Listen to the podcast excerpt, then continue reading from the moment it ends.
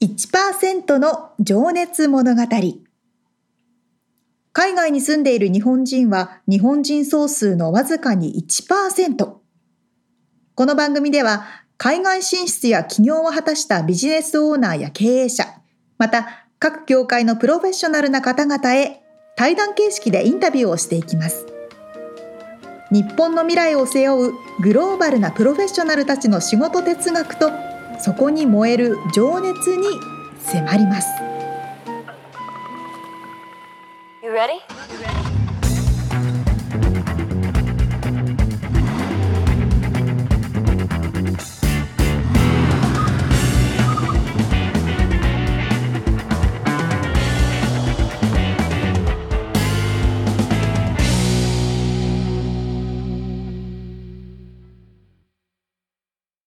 こんにちは。こんにちは。1%の情熱物語254回です。皆さんお元気でしょうか？元気でしょうかえー、日本はあれですね、これ配信されてる頃はゴールデンウィークが終わった頃なのかな。沙織ちゃんは日本を楽しんでいる頃かと思いますが。そうですね。僕も、えー、4月のね、頭から終わりぐらいまで2週間、日本にいて、うん新しい趣味を見つけました。え、サーフィン以外に新しい趣味見つけちゃいました？はい。さあ何でしょう？え、何系？ヒントヒント。これ。ノートブック？今ね、 Zoom で沙織ちゃんに見せてるんですけどね。これ、ちょっと今タイトル書いてないからあれだけど。あ、あ、言うんでしたっけ？えっと、は、は、般若心経じゃない。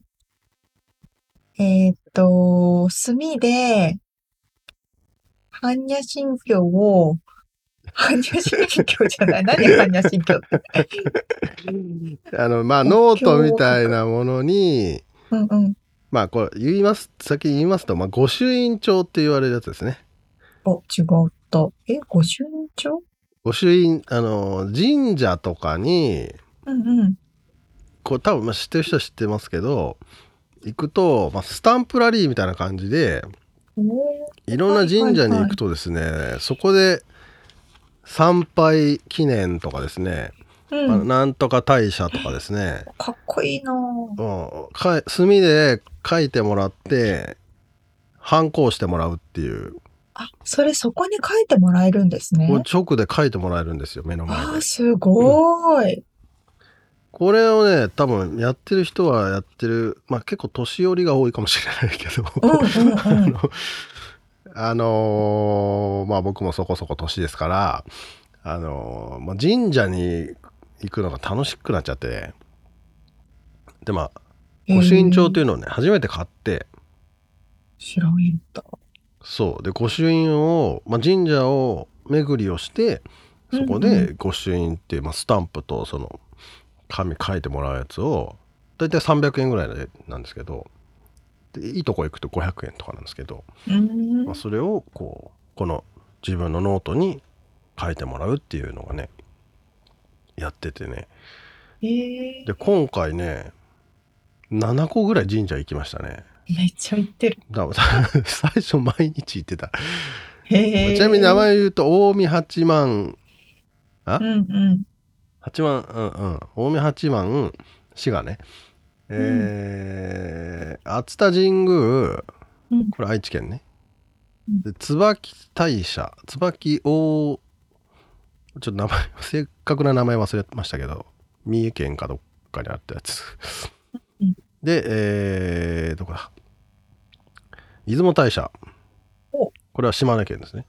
うん、で、えー、奈良県の柏原大神社柏原神社っていうとこと、えー、なんだったっけな三輪神社だったかな忘れましたけど、まあそそういう感じでですね結構でかいところにいっぱい行ってきたんですけどまあ気持ちいいんですよ。そういうのスタンプもらえるのは知らなかったです。うん。まあ大体ねおみくじとかお守りとかね、うんうんうん、買うのはあるんですけどそう行くとねあるんですよ御朱印って必ず、ああとあれだ厳島神社にも行ってきたんだ。なんだっけあれ。海に浮いてる鳥居がね海に中にあるやつね。そこはさこの御朱印をもらうためにえらいこと並んでてちょっと諦めたんですけど待てないこれはと思って。あでちなみにねあれ外国人がめちゃくちゃ多かったですね。今聞こうと思ったんですよ。そう。そう。旅行者が。戻ってきたんだ。めっちゃいたもう3割4割ぐらいはうーん。その神社とかにいるのはまああまり有有名どころの神社しかもちろんいないですけどうんうんうん。ちょっとびっくりすると思います、沙織ちゃんも。入ったら。へえ。いや、でも私のアメリカ人の友達も結構今、日本で行ってる。旅うん行行ってる。うん。そうだよね。うん。まあただゴールデンウィークだからね日本人はもちろん多そうだな。まあそうですね。多いかもしれない。うん、まあまあすいませんそういうね神社巡りを始めちゃったっていう話をしたかったっていうね。そしたら、また次帰った時はここ行こうか、そこ行こう。いやもうある行きたいとこがもうあるんだすでに。うんへえ、ちなみにどこですか？えー、春日神社春日大社だったっけ、い、はい。やそれはねなんか僕の守護神がそこに祀られているっていうことを知って、こっち来てからね。そういうスピリチュアルカウンセラーみたいなそのなんか誕生日だったっけ？誕生日の月と年代で、その守護神がわかるみたいなのがええあってでその守護神が祀られてるのが日本ではこことここですみたいな。ああ、それは興味ありますね。面白いよね、うん。うん。まあだから全部ストーリーがあるからさここの、まあ、あとなんか知らんけどあのあれだ織田信長のうん。安土城跡にも行ってきてええ安土城でもう御朱印をもらって書いてもらったのがこれでかっこいい。天下不武。か、これも外国の人とかすごい喜ぶだろうな。そう。人生50年。加点の内を比べれば。これ信長が本能寺で殺される前に舞った能の言葉が書いてあるんですけど。へえ能能じゃねえかまあうん。かっこいいよねこれかっこいい。その黒い字で綺麗な文字と、あと赤い、その、ハンコがねそうそうなんですかっこいいな。ちょっと話が長くなってすいませんあそうですね。本編行きましょうか。じゃあ、またはい次回はみちさんの神社巡り話。まあそれはしないですけどまた違う話しますはい はい。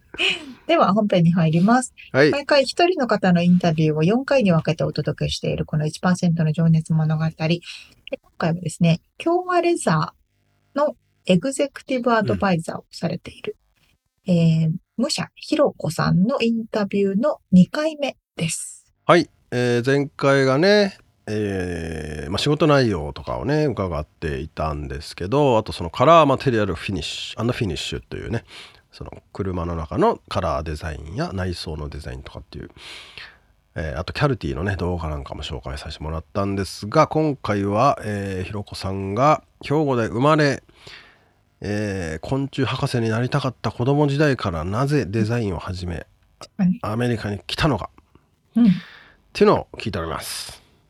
ではでは、聞いていただきましょう。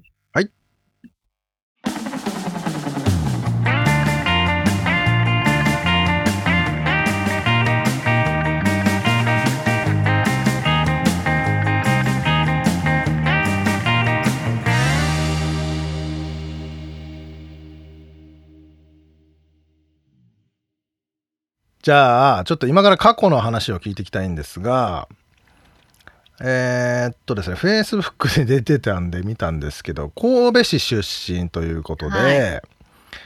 えーっと、神戸のどの辺りなんですかね？どういう田舎の方なのか、都会の方なのか。あのね、うん。神戸市出身なんですけど、生まれたのは神戸なんですよ。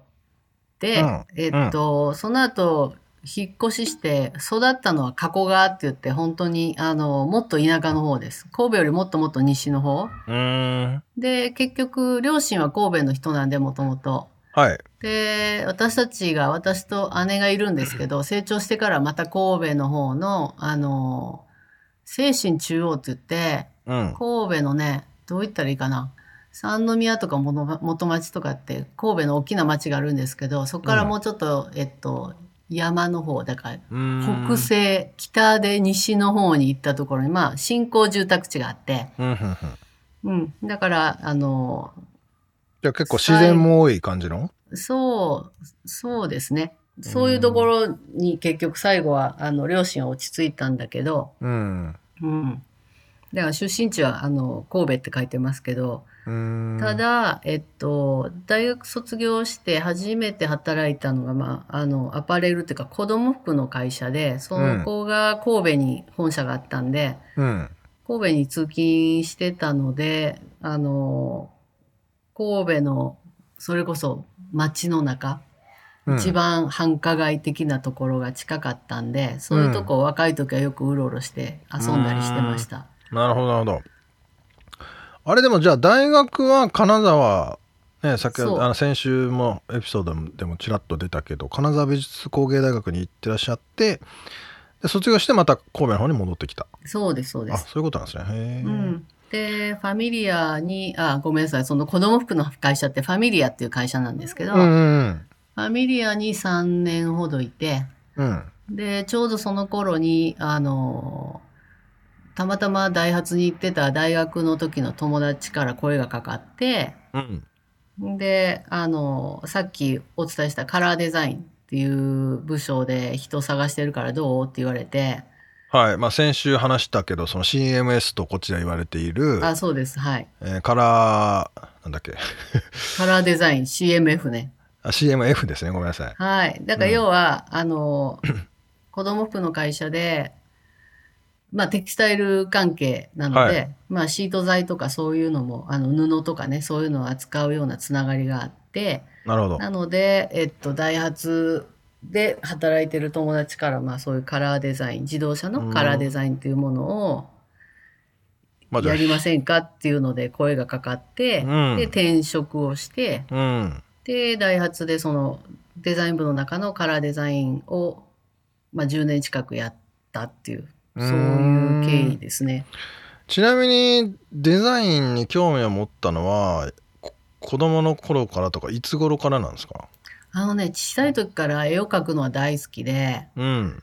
で、やっぱ子供やから、ね、上手に描くとうまいうまいって褒めてもらうでしょ。うそうするとこうどんどん図に乗って絵を描くみたいな。だからちっちゃい時からその漫画家だったりイラストレーターだったり、なんかデザイン関係の仕事はしたいなと思ってて、ただ、でも、どうかな。本当にリアルにそういう美術系のね、大学行きたいとか思い出したのは、まあ中学校、高校ぐらいになるともう真剣にあの大学目指して受験の勉強とかしてたけど、うん。本当にちっちゃい時はね、結構虫が好きで、あそうなんだ。へえ。昆虫、昆虫博士になりたいとか思ってた。マジっすか。なんか変な女の子でしょ。うんなんかでもそんな恋そんな子っていうかそういう人ちょいちょいいますよね。うん。あのね、昆虫とかね、恐竜とかね。あー図鑑を見て。そう。そう。で、あの、虫も、なんだろう、飼育ケースみたいなのに入れて、あー標本みたいな？標本じゃなくて本当に、あの、幼虫とかさ、あー飼ってた卵とか取ってきてか買うのよ、家で。へえなんか玄関先にそういうのいっぱい積んでて、普通普通っていうかまあ一般的にね女の子だと気持ち悪いとかっつってねそう嫌がるそう子が多い男の子がやるの多いと思うんだけど、うん。あとカエルとかね、トカゲとかね、そういうのも捕まえてきて飼ってたりとか、結構変な女の子やったと思う、今思うと。それは何が面白かったんだろう？成長して変わっていくのが面白いのかな？わかんないけど、なんやろう。うん、なんかやっぱりそういう、昔から動物とか昆虫の図鑑見るのは大好きだったしう、んやっぱりそういうの結構長いこと見てたよね。うーんすごい変な子やったような気が。まあでもそういう虫とか取りに行けるような自然も周りにあったってことねあったあった、ありました。それいいっすよねなんかえー、じゃあ男の子と遊んでることも多かったのかな？もしかして。いや、それはね、別に、普通に女の子と遊んでる。じゃあ女の子あ遊びもしてたんだ。女の子遊びをしつつ、昆虫とか爬虫類、両生類、そういうのはすごい好きうーん。でした。今も嫌いじゃないけど、今は昔ほど虫は触れないけど、うん。普通の女の人以上は捕まえられる方かな。あそうっすか。じゃあ昆虫博士でまあでもじゃあそういうなんかあのディテールが好きというかそういう感じなのかな。なんか なんかでも絵とかは習ってたわけではない。習ってたわけではないです。あー。でも美大に受かるっていうのは。うん、習ったのはねだから高校の時にその、はいはい。美大を受験するにあたって、はい。高校の美術の先生が教えてくれて、うーうん。んだから課題とかも出してもらって家でやったりとか結構真剣に3年間ぐらいほんとみっちり教えてもらって、すごっ。うん、だからあの美大もね美大受験のための専門学校とかあ専門学校じゃない予備校とか行くはいはいはい。方いらっしゃるんだけど、私は幸いにもそういうことせずに受かったんで、すごいっすよラね。ラッキーでした。いや実は僕も美大を受けたことがあってですね。え本当に？いやもう全然ダメなんですけどあの何もしてないでただ受けてみたみたいな感じですけうど、ん。全然無理だってテスト中に思いましたね。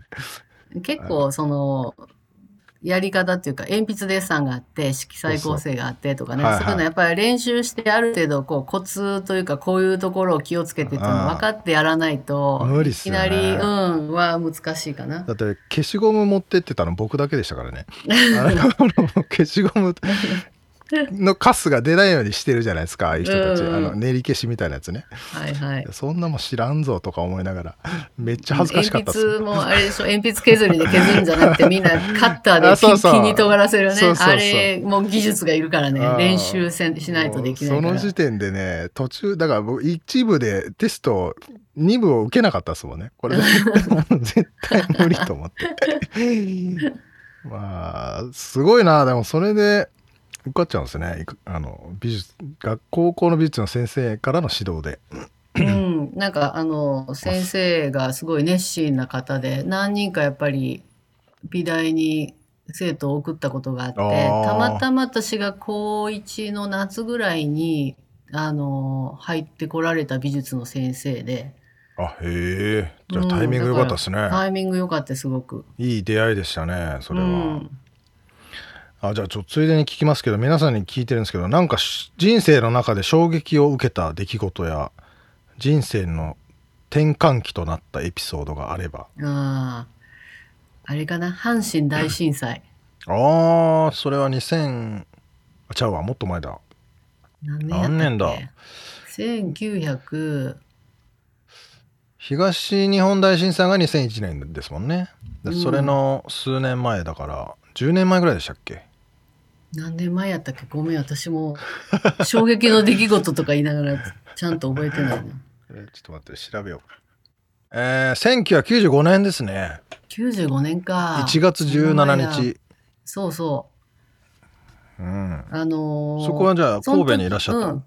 えっとね、神戸じゃなくて、その時は西宮っていうところに住んでて、あうん。で、そっからまあダイハツに通ってたんやけど、うん。あのー皆さんがよく阪神大震災の時の映像とか写真とかで、うん高速道路がこうバタッと倒れてるはいあを見たりすると思う。まあ、ああそこから北にまあ10キロも行ってないかな。結構あの辺。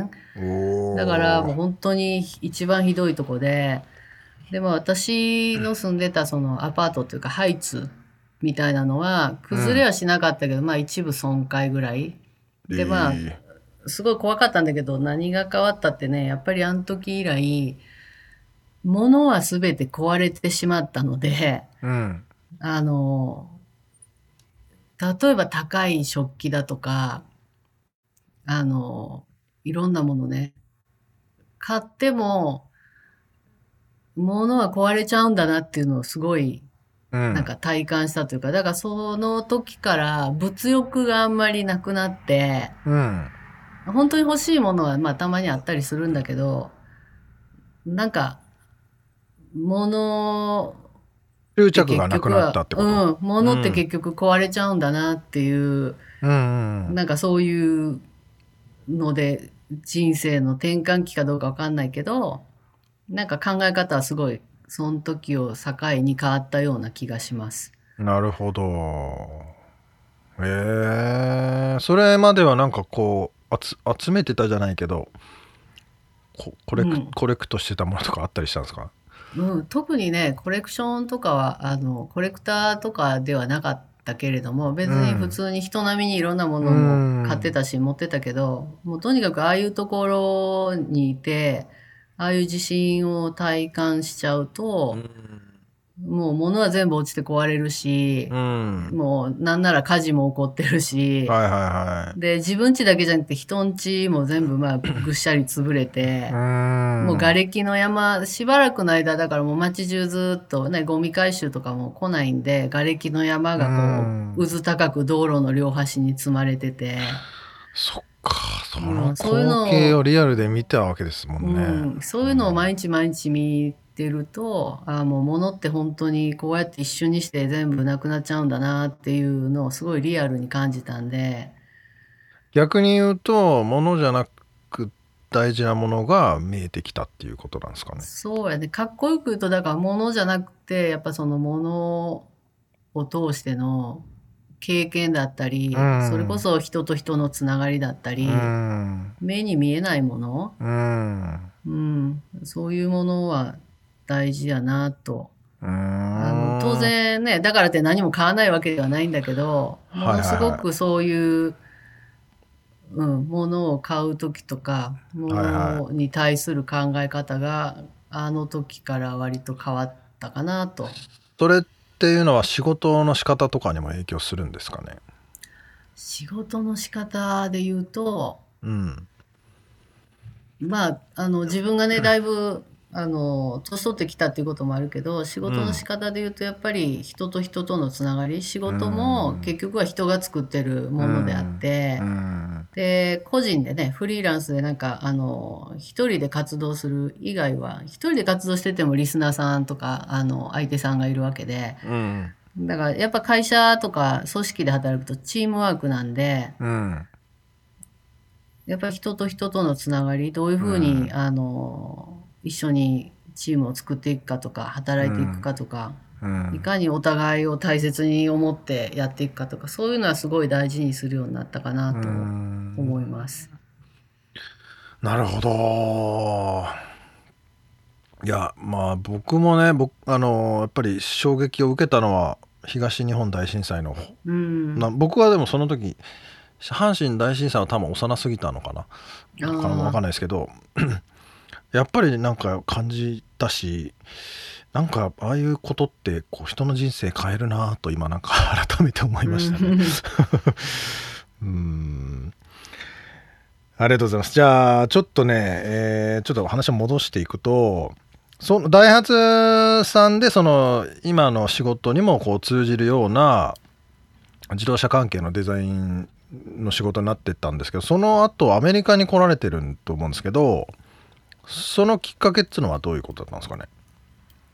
えっとね、ダイハツにいた時に、ちょうどその時代的にね、国際ビジネスマンを育てようみたいな、日本全国なのかダイハツだけなのかわかんないけど、そういう機運があって、それに何年ぐらいの頃？1990年代ぐらいの話。なるほど。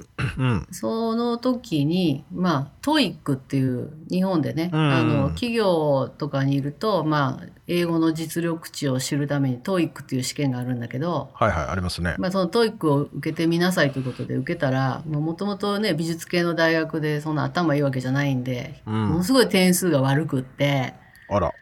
で、うんその時の上司に結構なんか、あの、すごい嫌みったらしく、うん。あの、もっと取れるかと思ったらできひんねんな、みたいなこと言われて、すんごい腹立ったんで、むちゃくちゃ、半年に1回ぐらいあるのかな、 TOEIC のテストが。で、あ今は有料かもしれないけど、その頃は会社が出してくれてて、まあ無料で受けられる試験だったので、で、あの、勤務時間中にも受けられるし、あうん。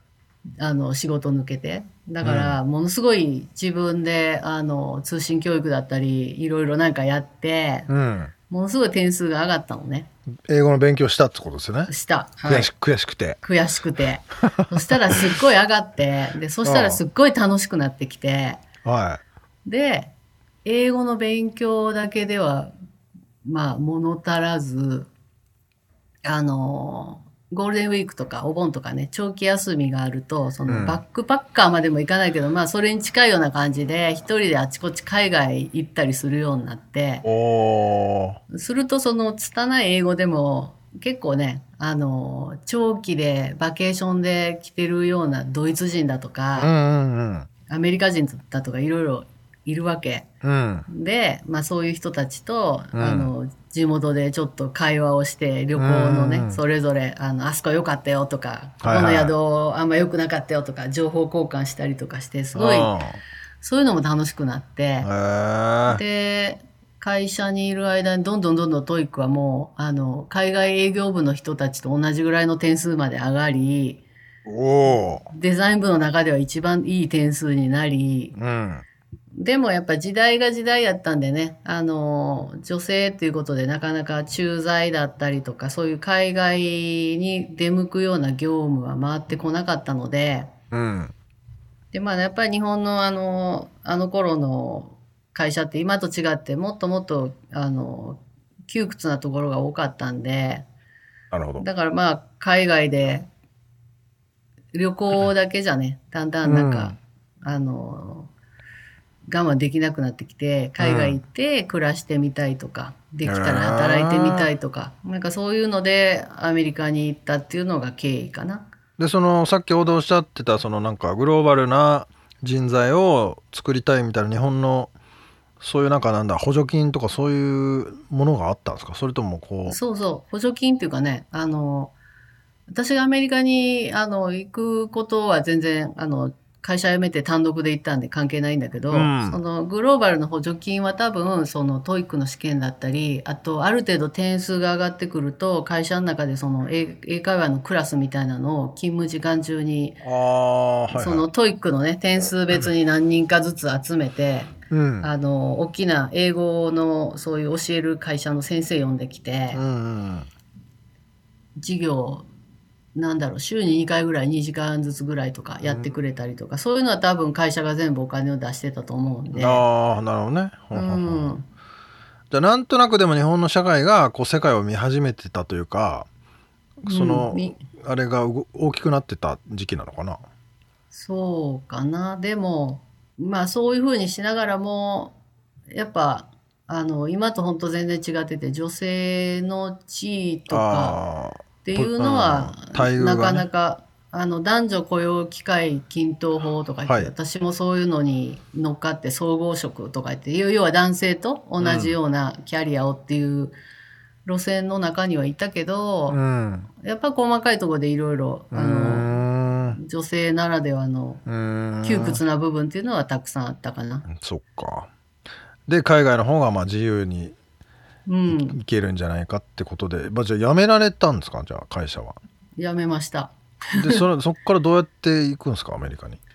アメリカにね、あの、知り合いがいたんで、うん。とりあえずもう行っちゃって、ビザは？で、ビザなしで行って、で、まずロサンゼルスの様子を見て、はで、そこで、あの、現地の日系のアメリカの、あ、日本のあの、雑誌社？いうん。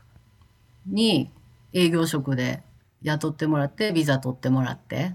ええ。だからもう初めはもう自動車とか全然関係なく、うん。とにかくビザが、ビザを取ってもらえるところっていうので。うん、まあ住めるアメリカに住むっていうのがうん。まず目標だ、うん。一つ目のクリアしないといけないところですもんね。そうです。うーん。じゃあいきなりあれか全然違う分野の仕事になったってこと？そうですね。で、その後そこから転職して旅行者に、これも日系の旅行者に転職して、うん。で、もう自動車の仕事、要はクリエイティブな仕事したいけど、うん。とにかく落ち着いてまず生活しなきゃっていうのがあったんで、うん。旅行者に転職して、で、うん。その時にたまたまその、えっと、元ダイハツにいた友達に偶然再会して、で、その子が、そのキャルティデザインに駐在でたまたま来てたんで、で、キャルティデザインでまたそのカラーデザインの人を探してるよっていう話で、で、じゃあ募集応募するわっていうので決まったっていう、そういう経緯です。えー。すご ラッキー うん。まあラッキーというかでもそれもあれか人との人とのつながりがあってこそか。うーん。うん。まあね、その日本でやってた仕事があったんで、まあ入ってからも割とスムーズに仕事ができたんやけど、日本でやってたこととそう遠くない仕事だったんですかねまあ同じような仕事。ほとんどい、ほとんど同じような仕事かあな。ー。で、ダイハツっていうのは トヨタの、あの、今子会社やけど、その頃からもう系列会社だったんで、うんだからある程度その仕事のやり方とかいうのはほとんど一緒だったから、あんまり違和感なく。へえまあその意味は本当ラッキーでしたねそこは。そのポジションを募集してたっていうのもね。まあそのチャンスをつかめたのは多分実力だと思うんですけど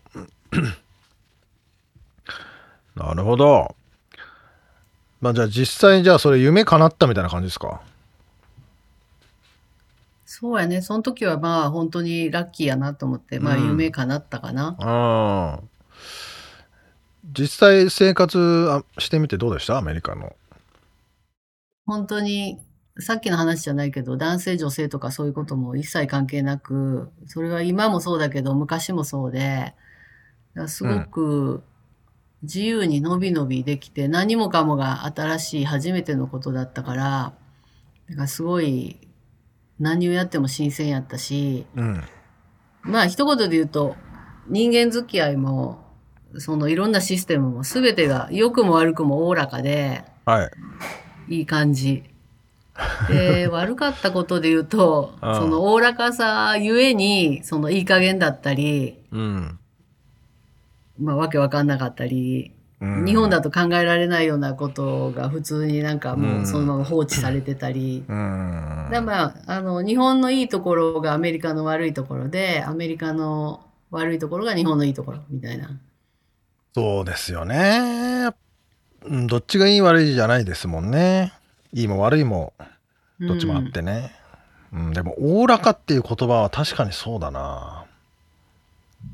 なんか、全体を表してますね。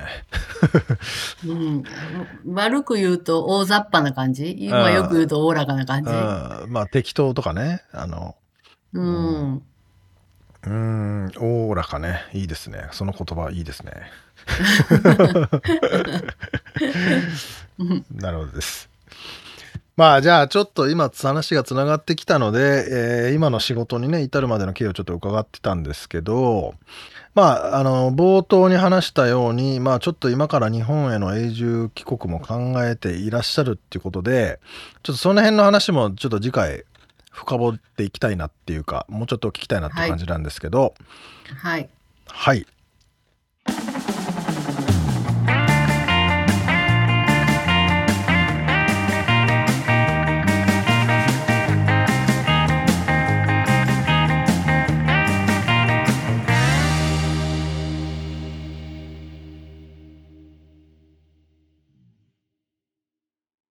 やっぱり、海外に来る人って行動力がありますね。だって、とりあえずビザなくて行っちゃえって、すごい勇気じゃないですか、ねえしかもある程度キャリアを積んだ状態でだもんね、ああ、そうそうそうそう。うん確かに学生とかじゃないですもんね。うんああ、確かに。いやー、まあ、その前のあの悔しくて英語をめっちゃ頑張って勉強したっつうのもねすごい行動な。力あるよね。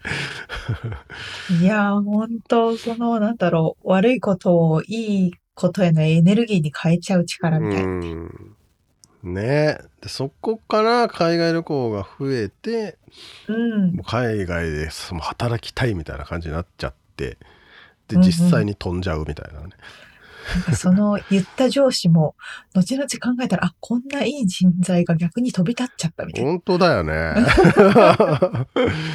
あれみたいなね。俺きっかけ作っちゃった。今聞いてたらねいやでもね、実はこのダイハツさんあれこれダイハツの話話だったっけなうんうんうん。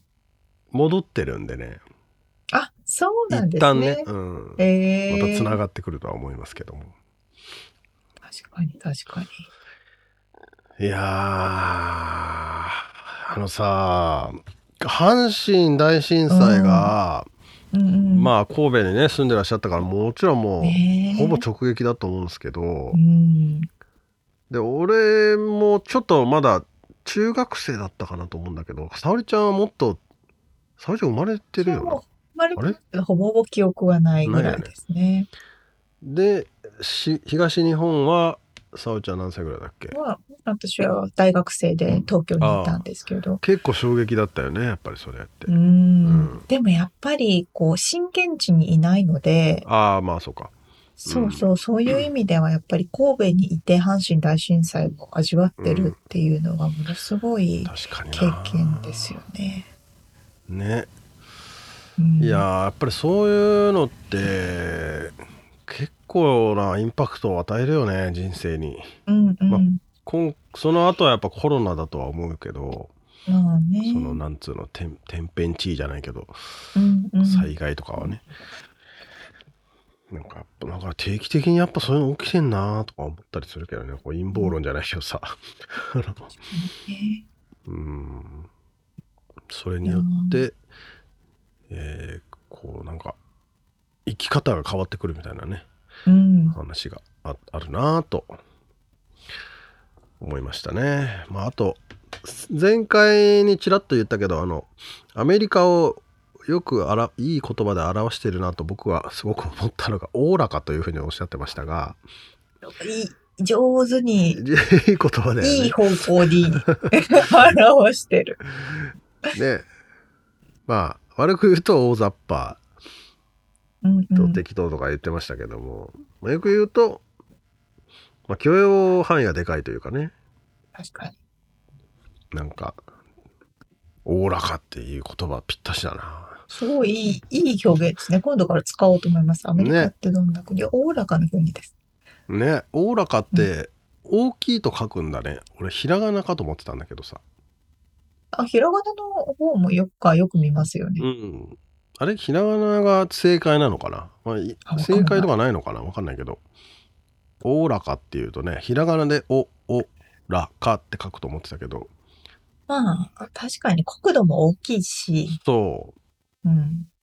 そこも、あの、やっぱりサイズ感とかも変わってくるんじゃないですか？カルチャーに影響するんじゃないですう。か？そう。まああとその多様性があるから、うんうん。やっぱ受け入れる範囲もでかいよね。こう。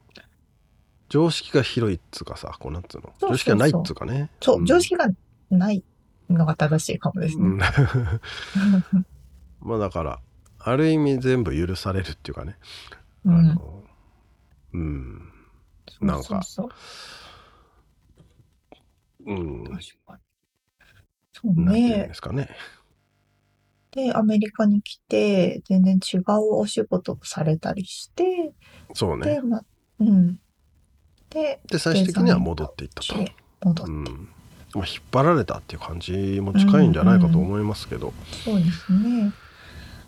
そう、えーそれでで、それで、えーうん。次回がその仕事の掘り下げですね。そのはい。デザイン、まあキャルティに入っていくわけですけどもうんうん。キャルティデザインさんです、リサーチかですね。その時の仕事哲学とかねえー、なんやろな。モチベーションとかね、うんえールーツは何ですか？みたいなね。ちょっと内内側を掘り下げたお話になっております。次回も楽しみにしております。はい。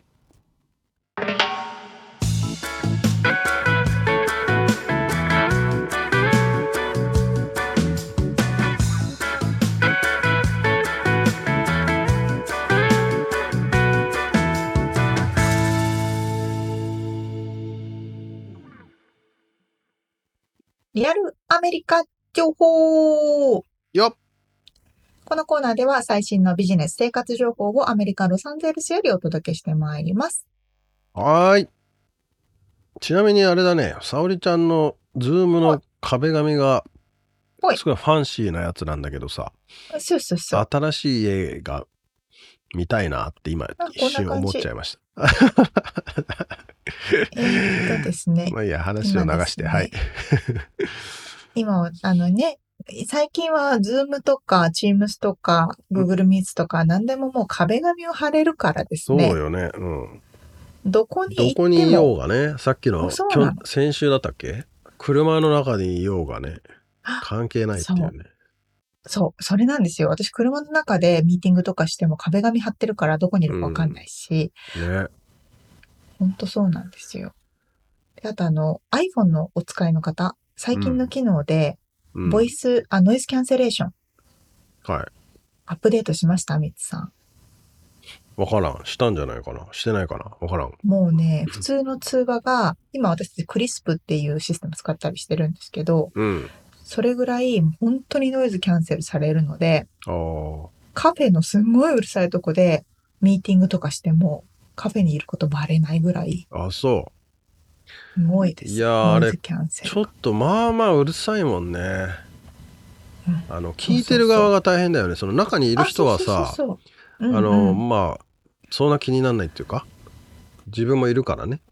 そうなんですよ。あれなんだけど、その、く相手側が多分大変なんだよね、あれは。そうなんでございます。ノイズがね。うん。あ、そうですか。えっ、と、私これ今まだアパートメントで、空のアパートメントにおります。本当だ。綺麗な感じの。今、ズームの壁紙を外してくれたようですが、はい。今綺麗ですね。な。あ、それはもうじゃあ出ていくアパートね。出ていくアパートメントにおります。綺麗にすっからかんですね。綺麗もすっく何にもない状態でございます。はい。それ壁紙と変わんねえな、あんまり。あ、そうね。ほぼ、ほぼほぼ変わんないですね。そう。で、あの、リアルアメリカ情報なんですけど、はい。あの、私日本にあさってから行くんですけど、まあ今ちなみに4月の終盤ですけどね。はい。そうですね。でね、いつも通りうん。チケットを取ったんですよ、ネットで。はい。ネットでチケットを取って、まあ通常通り、まあ日付も近づいてきたから、そろそろあの、アプリで、うんその航空会社のアプリで先にこうパスポート登録したりとか、陰性証明、陰性証明じゃないや、ワクチンの証明書とか登録したりできるのでしようと思って、うん。パスポートをね、スキャンしたんですよ、はい。アプリで。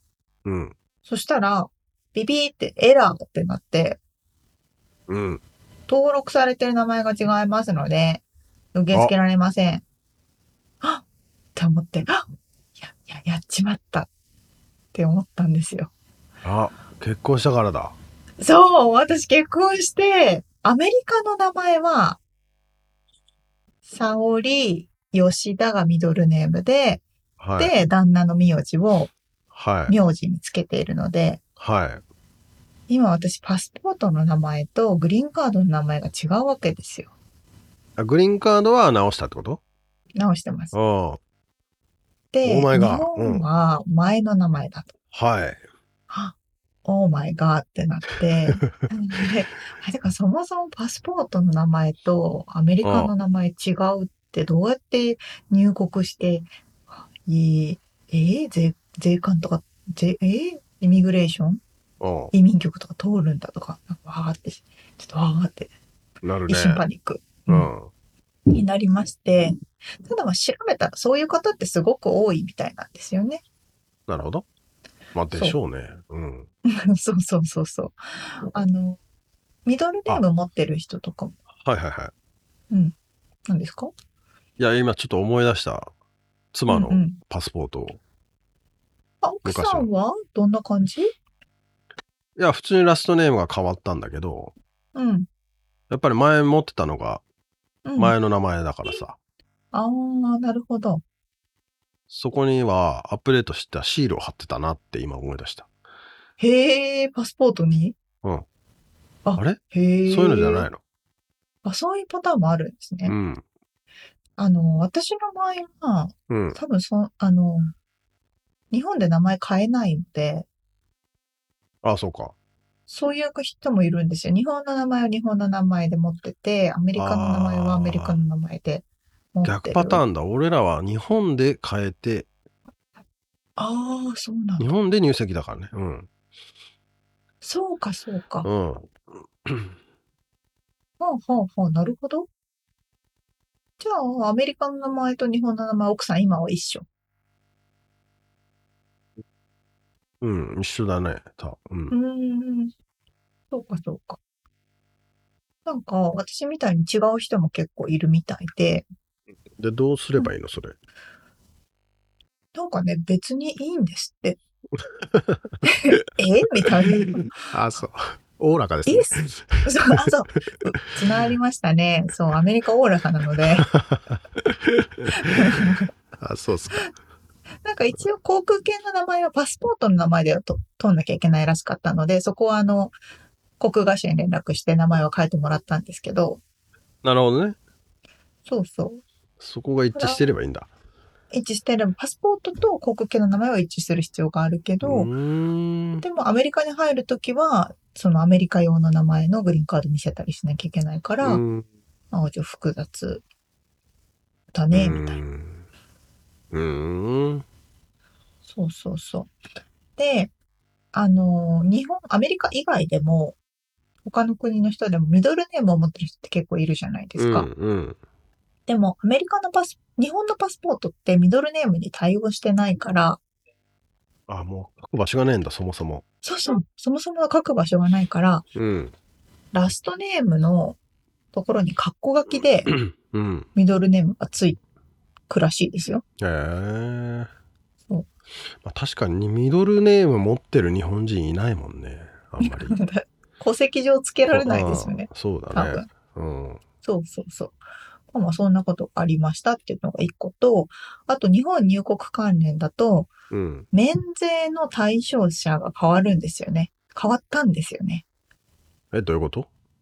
今まで免税対象になる人って、海外に住んでる証明ができればいい？パス、ビザとかかな？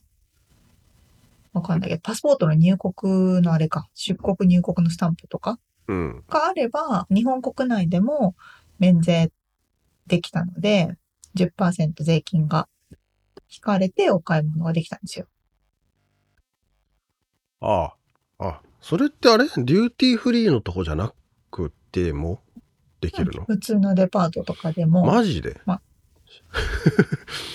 れ、みつさんあれそれ常識ですか？結構、私はあんま使わないけど、みんな使ってる、松清とかでもできるし。うっそ結構でかいな、それ。そう、10%引かれますよ。それどうすりゃいいの？じゃあ。グリーンカード見せればいいの？それが、今まではそうだったんですけど、多分ね、うん。その簡単だったね。今回は、海外に2年以上住んでることとかの証明ができるひ、できる必要があるんですって。うん。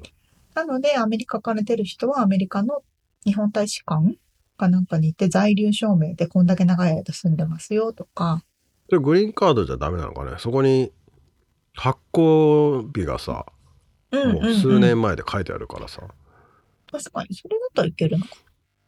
うーん、マジかその。在留証明で大使館に行かなきゃいけないのと、大使館に行かなきゃいけないか、あとはなんか日本の戸籍で、あの、住民、住民票か。住民票が抜けてることがわかるとか、そういうなんかいろんな規定ができてるみたいですよ。それを証明するって何？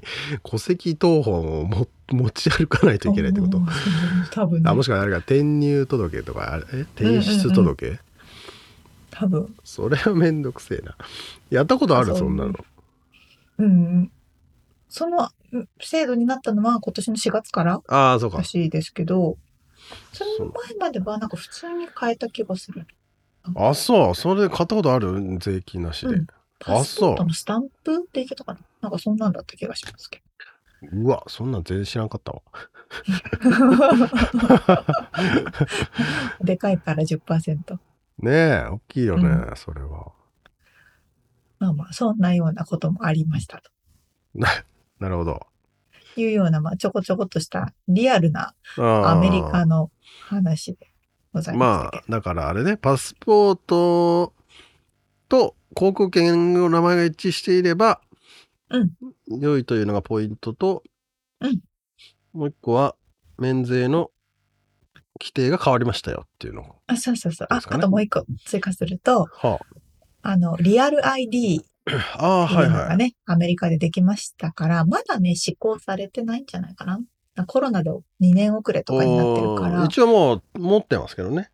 うん、もう新しく更新するときはね、みんな新しいリアル ID になるんですけど、アメリカ国内で移動するときは、今まではね、あの、免許証だけとかでよかったんですけど、アメリ。カ国内であの、フライトか、フライトするとき、今度はそのリアル ID がないと飛べなくて、というか、パスポートを見せないといけないってことだね。そうそうそう、リアル ID がない人はパスポートを見せなきゃいけない。はいはい。ということになっておりますので、ご注意ください。全然 関係ないっちゃ関係ないけど、もう、はいまあ、合わせてみたっていう感じね。あそうです。あ情報提供の場でございました。ということは、リアルアメリカ情報でした。はい。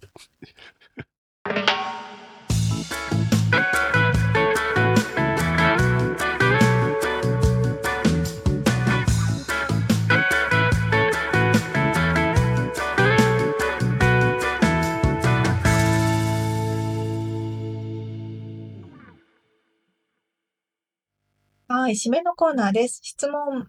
はい、質問。えー、これまた、ひろこさんのお話にあやかってなんですが、はい。今、ひろこさんがね、あの、なんだっけ、働いてる時に、上司から、あ、英語割とできないんだね、みたいなことを言われて、悔しくて英語を頑張ったっていう話があったと思うんですけど、うん、うん。沙織ちゃんが、えー今まで悔しい思いをして頑張ったことありますか？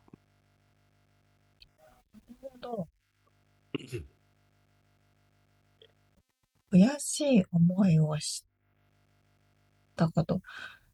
そうですね。あの、高校の時に気象予報士の資格を取って、天気のお姉さんね。お天気お姉さんの資格を取って、うん大学生の時に、あのお天気お姉さんのオーディションがあったんですよね。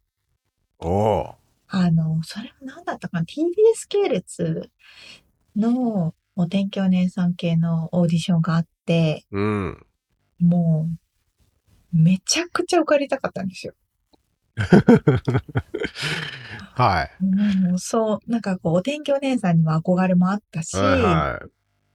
あと、まあ、取ったばっかりだったし、大学生でそれ受かったらなかなか、あれだよね。そうそうそどうそう。どやれるっていうか。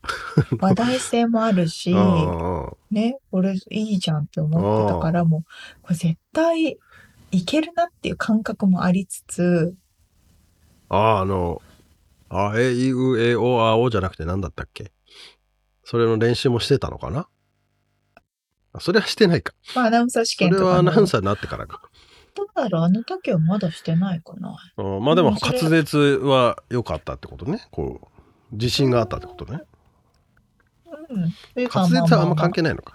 あんま関係ないですね。全然関係なくあて失礼、しました資格持って、持ってなくてもできるんですけど、やっぱ持ってるとはい。よりどういう試験をすいので試験をするのそれは？試験っていうか、オーディションですね。ああ、しゃべ普通にテ面接かテレビ番組の、うんうんテレビ番組系の、そう、面接とかオーディションはいはいはい。を受けて、もうこれはもう超受かりたいと思っていたら、うん。がっつり落ちまして、はでもすごいなんか落ち込んだというか、あもうすっごい受かりたかったから、うんうん超残念みたいな感じだったんですけど、あ。うん。その後に、もうそういうタレント業もやってたけど、そうじゃなくて、もう就活でアナウンサーをうん。受けるタイミングでもあったので、まあそれも落ちたことだし、まあアナウンサーの正社員、社員としてやっていく道を選ぼうかなと思って受けて、アナウンサーになれたので。逆にすごい良かったなと思うのが、まあそこで受かってたらそっちの道もあったと思うんですけど、きっとそっちで受かってたら本当にお天気一本とかそういうのやってたけどそこで落ちて悔しかったからこそそのアナウンサー試験も頑張れたし、あそっちから逆に今の道が広がってるから、あ。うん。まあなんだろう転じて福となす的な。災いじゃないけどね、うん。そうそうそういうのはあったなって今言われ言われて思いましたうーん。なるほど。みつさんは？俺もね、なんかいっぱいあるけど、いえー一番大きいのは多分あの高校野球ですね。高校野球部でえーまあ小中高と野球をやっていて高校で補欠ベンチすらできないみたいな経験があって、悔しくて結構素振りをね家帰ってからへえ。こっそりやっててねバットを振るっていうね。こっそり。こ,、うんまあ、こっそりって誰に言うわけでもないじゃないんだけどさ。あのまあただ結構ね悔しくてやっててだやっててで最後の方の3年生のもう夏の終わり頃に、まあ、この話多分したことあるけどあの球がおお結構飛ぶやんけと自分の中で 思うようになった成果が現れたことうん。があのそれはね今でもやっぱり自信になってるっていうかあのうん。やればできるっていうのは信自分を信じられることになったので確かに。そうあの悔しかったけどすげえ頑張ってよかったなってずっと思ってますね。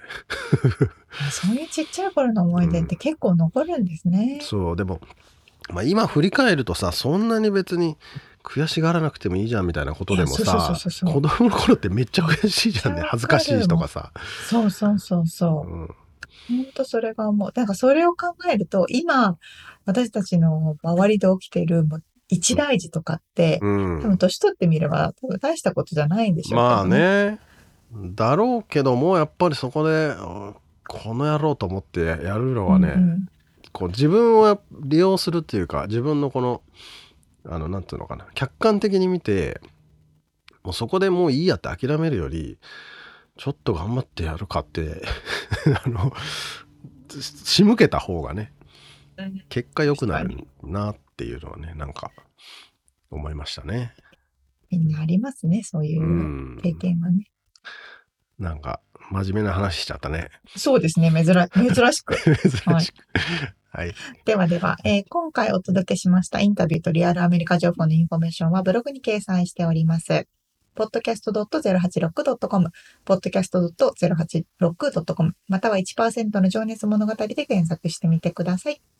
はい、えー番組がちょっとでも面白いと思っていただけたらぜひフォローをお願いします。お便り、レビューもお待ちしてます。そして番組サポーター、パトロンさんからのご支援も引き続きお願いします。詳細はウェブサイトを見てね。